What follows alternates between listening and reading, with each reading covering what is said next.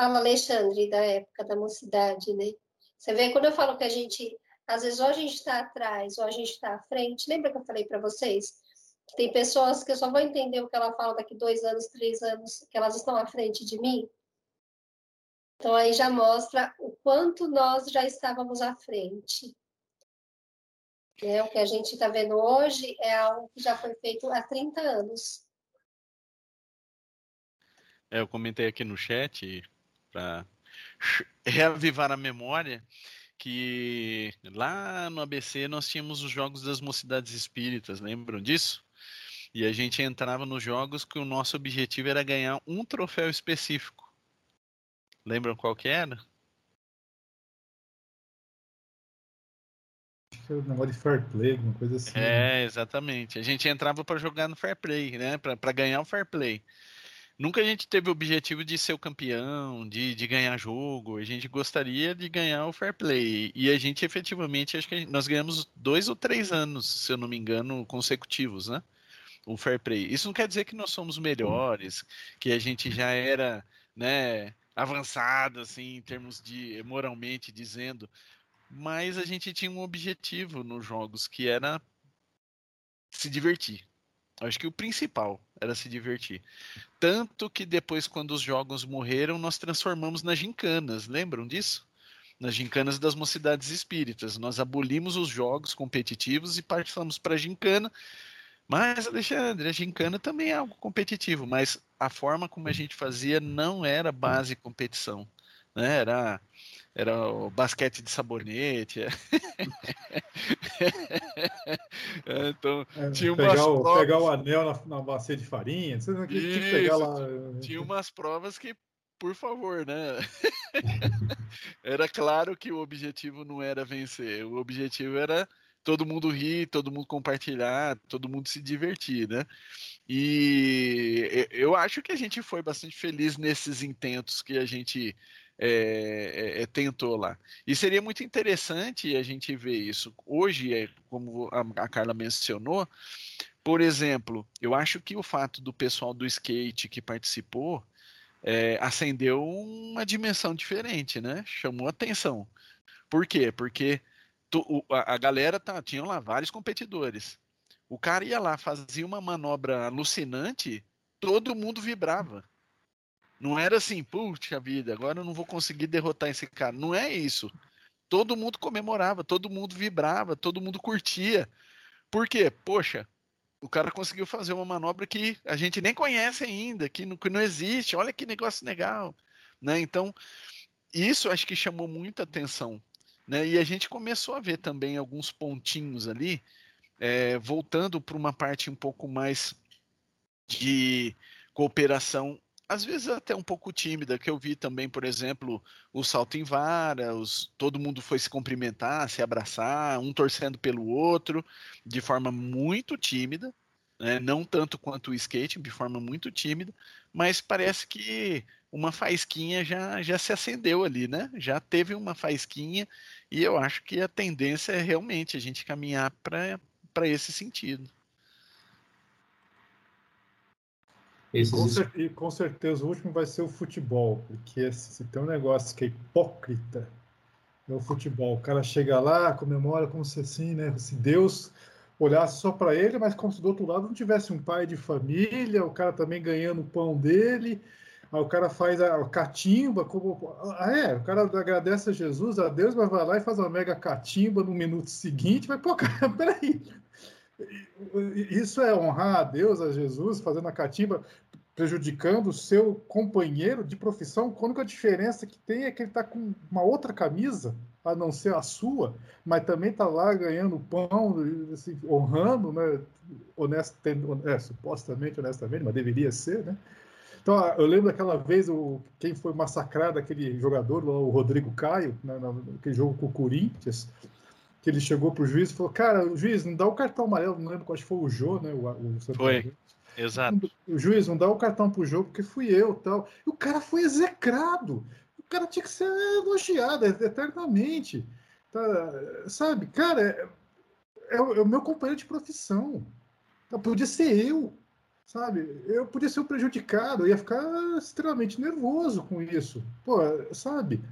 Então, se tem um lugar que a hipocrisia reina, é no futebol. Então, desses, assim, o último que vai chegar nessa faísca que o Alexandre falou, que já começou ali no skate, foi para o salto com vara, o atletismo tem um pouco disso, porque o atletismo é assim, é, é, é, é, são individuais, são, são competidores individuais, mas assim, ninguém ali, essa questão do, do o respeito ao cara, do outro lado está um, tá o meu adversário, não o meu inimigo, sabe? É, é maior.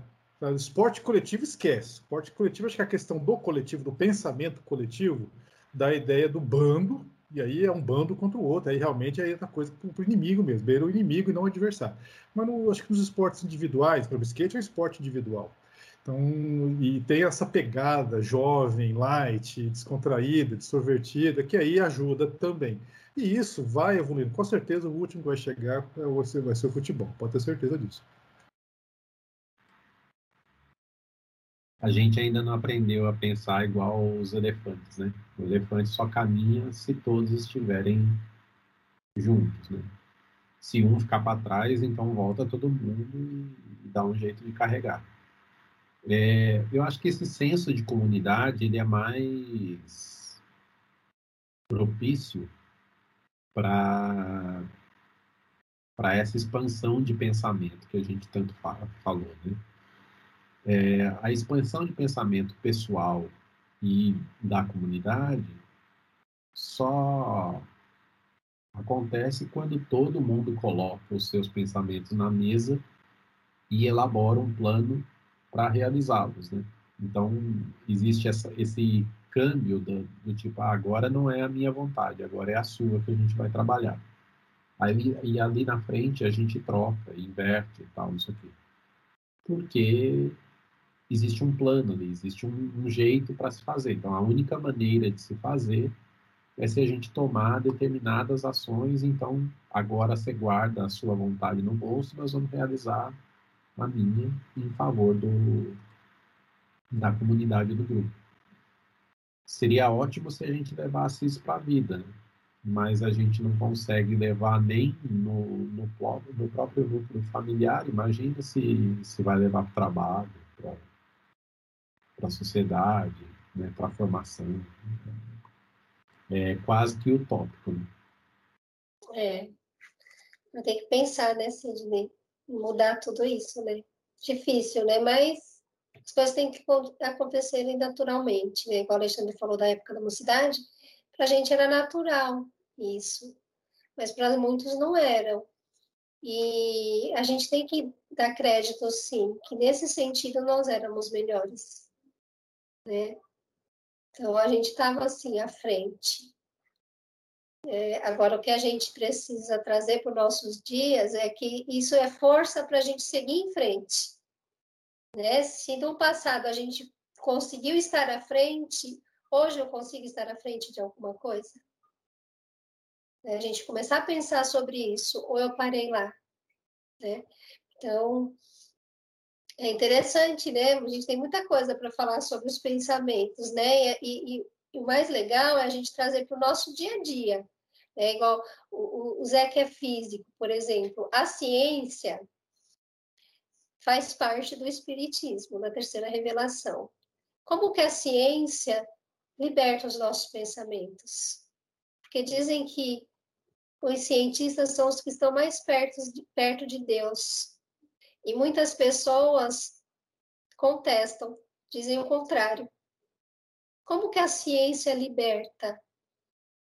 Porque assim, o pensamento está muito ligado com a física. Se a gente lê é, todos os livros que falam do pensamento, da atividade mental, ela é muito ligada com a parte com a física.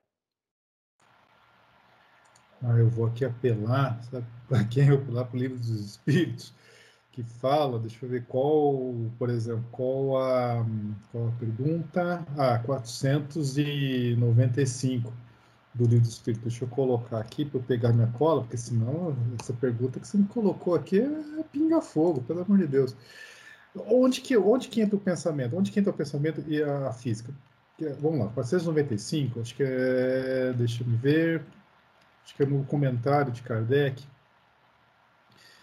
que você não dispõe, além disso, do fluido universal, que entrelaça todos os mundos, tornando-os solidários, veículo imenso da transmissão dos pensamentos, como área para nós o da transmissão do som. É uma pergunta assim, assim, vamos lembrar que existe o fluido universal. No fluido universal reverberam-se todos os pensamentos, assim, se a, a, o livro dos Espíritos. E aí, é, é como o ar, assim, vamos, gente, vocês imaginar, vocês já pararam para imaginar Agora estamos aqui, cada um na sua casa, estamos aqui nos conectados via internet. Mas no sinal que está chegando pela internet, pode estar, tá, vem um universo de coisas. Na, na, o, o, na época eles faziam uh, comparação com o som, mas vamos pensar com as ondas eletromagnéticas. Gente, está tudo agora. Se a gente olhar aqui em volta, nós estamos sendo continuamente bombardeados por radiação eletromagnética inteligente que a, é a internet é, não por cabeada, mas a internet né, por ondas, por rádio, enfim, é um volume de informação que está aqui. Tá? Basta a gente sintonizar. Pensamento é isso também. Nós estamos pensando, isso vai tudo. Imagina bilhões e bilhões de pessoas nesse exato momento, aquela, inclusive aquelas que estão dormindo, que aquelas que estão dormindo são sonâmbulas, então, enfim, tem, tem todo né, o psiquismo aí no, no sono, do, projeção astral, que tá, todo mundo, todos nós nesse exato momento, estamos pensando de alguma forma ou de outra nesse planeta. Isso está indo para onde? Para o fluido cósmico universal. E isso está é, se propagando, como, como eu acabei de falar agora há pouco. Gente, isso é de uma, assim, é de uma, de uma maravilha tão grande que assim isso é só um, de, um pequeno detalhe da, da natureza, né? não só material, mas também espiritual. Chega um ponto que, assim, a natureza, quando você conhece as leis e interpreta, e estuda, e entende, chega um ponto, pelo menos eu, você fala, só tem um jeito, uma inteligência suprema está por trás. Não que está ditando as regras, mas já, já fez as regras. A natureza é como ela é, é muito bela, muito perfeita, é uma harmonia, uma perfeição absurda. Você fala, meu, tem que ter um. Né, só Deus mesmo, só por obra de Deus, literalmente. E aí você, você, você falou, é, é, os grandes cientistas né, reconheciam essa grandiosidade da natureza. Tirando Carl Sagan, que até onde eu sei ele se manteve ateu convictamente, mas se você pegar alguns episódios dele, ele fala da natureza, se expressa assim, se fica espantado e extasiado com a beleza da natureza, que só falta ele falar, é, obra de Deus, mas essa frase acho que se recusava a falar. Uma questão, enfim, pessoal dele. Não, não vou querer julgá-lo, nem, enfim. Mas, para gente que percebe a, a, a harmonia, a beleza das leis da natureza, é obra de Deus. Eu penso assim, que conforme a gente começa a entender isso, essa parte, principalmente essa parte fluídica, a gente começa a se responsabilizar pelo que nós estamos pensando. Porque o meu pensamento pode atingir o coração da outra pessoa, né, o físico da outra pessoa, ele vai ficar impregnado nas paredes da minha casa. O que, que eu vou estar atraindo para mim? Né? E todos sabem da oração, né? Porque a oração ela é, é universal. Então, o, e todo mundo sente que quando ora melhora, né? É até engraçado, né? Ora que melhora. E melhora mesmo. Então, isso é algo assim universal, você não precisa entender muito de física e de ciência, mas você sabe que existe algo por trás daquilo, que existe alguma coisa que te que ameniza suas dores ou ameniza seus pensamentos, né? E que você também é responsável por essas emissões. Então a gente, eu acho que a gente acaba respeitando muita coisa, né? E acreditando num Deus muito grande, como o Zé falou. Porque eu acho que muitos ateus não acreditam em Deus porque as pessoas ligam muito Deus a castigo, humanizam Deus. Então, não acredita em Deus, porque Deus castiga. Ah, Deus fica sentado num lugar sem fazer nada, só apontando o dedo para a gente. Deus tem as vontades de Deus é diferente da minha. Então a gente banaliza, né, Deus. E se a gente pegar lá é, do Espiritismo que é Deus, que é o primeiro, né, é, é a primeira coisa que se estuda no livro dos Espíritos, ele traz um Deus totalmente diferente de tudo que a gente já viu. E, e, é realmente isso, né? Você começa a perceber a grandeza dele nas pequenas coisas. Nas pequenas coisas, né? Que, que a gente não pode fazer, né? Nós somos muito impotentes perto né, de tudo que está acontecendo. E traz para a gente um, uma segurança também, né? Quando a gente traz eh, Deus para a ciência, começa a entender essa parte, né? Porque começa a trazer segurança, porque a ciência comprova, né? A ciência é o que comprova. Olha, se tem uma coisa que eu gosto no livro do Espírito, justamente a pergunta 1, justamente no seguinte aspecto, o pronome, logo de cara. As pergunta é, a pergunta não é quem é Deus. Se vocês pegarem lá no livro do Espírito, a pergunta é o que é Deus. Isso é de uma, de uma ruptura, por assim dizer, tão grande com as outras religiões no seguinte aspecto: quem é, você está humanizando, você está é um antropomorfismo, palavra grande, né? mas é, não tem outra. Você está antropomorfizando, não, existe essa palavra, mas você está querendo atribuir a Deus um caráter humano, e não é. Ah, mas Deus criou o homem à sua imagem e semelhança. Tá, mas não é. Não, não adianta de querer nos projetarmos em Deus. A nossa imagem para Deus é o contrário. Então, não adianta. Por isso que a pergunta é extremamente feliz. A pergunta não é quem é Deus, porque quem? Você imagina uma pessoa, você imagina um ser humano, uma questão antropomórfica. Não. É o que é Deus. Nesse, nesse ponto é extremamente feliz.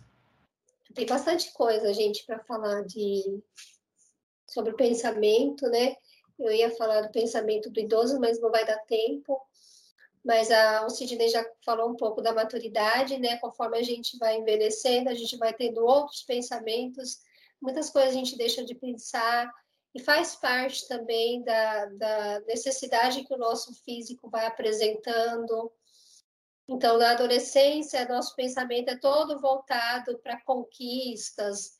Não estou falando só de conquistas de, de, de pessoas, não, mas para conquistas mesmo de materiais, né? É importante, né? Aí a gente vai envelhecendo, a gente vai deixar, a gente já conquistou uma porção de coisas. Então, o que é mais importante agora para o idoso, né? Para a gente que está tá envelhecendo? O que, que vai ser importante para a gente lá na frente, né? Como que a gente está usando o nosso cérebro? Ou a gente está com 40, 50 anos com pensamento de 20?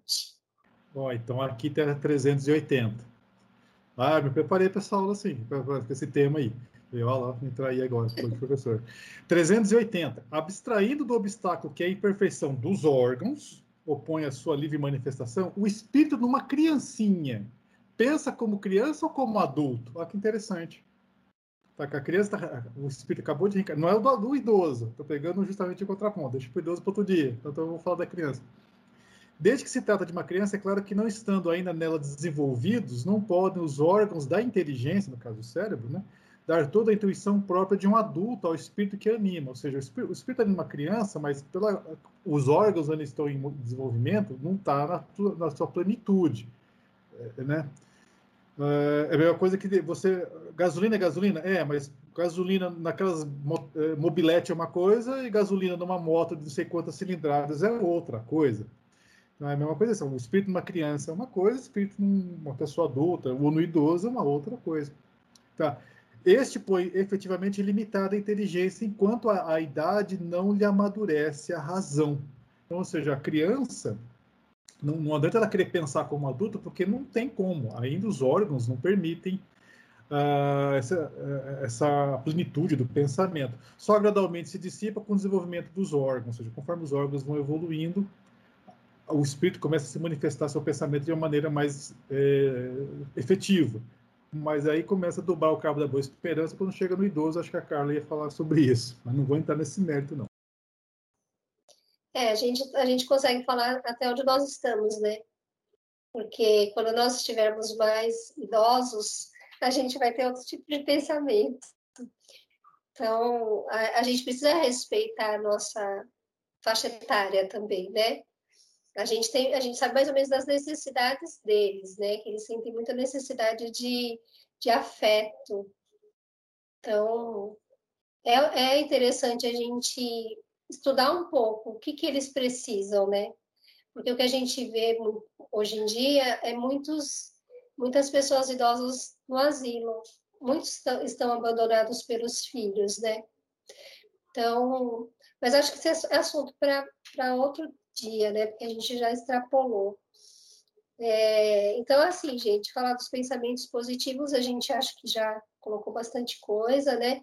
Acho que o tema deveria ser, ao invés de ser o valor do pensamento reto, é, é como nós usamos o pensamento reto na competitividade, né?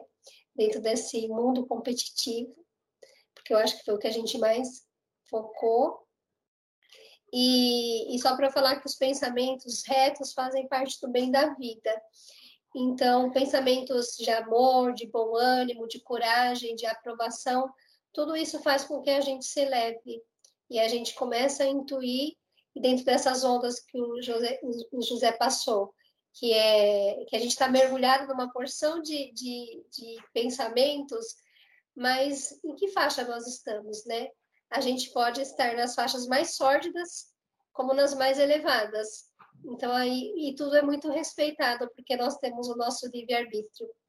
Eu posso parar aqui e a gente começar a pensar sobre tudo que nós falamos e como que a gente pode modificar isso, ou eu posso parar aqui e começar a ver um monte de besteira e falar um monte de besteira se eu quiser.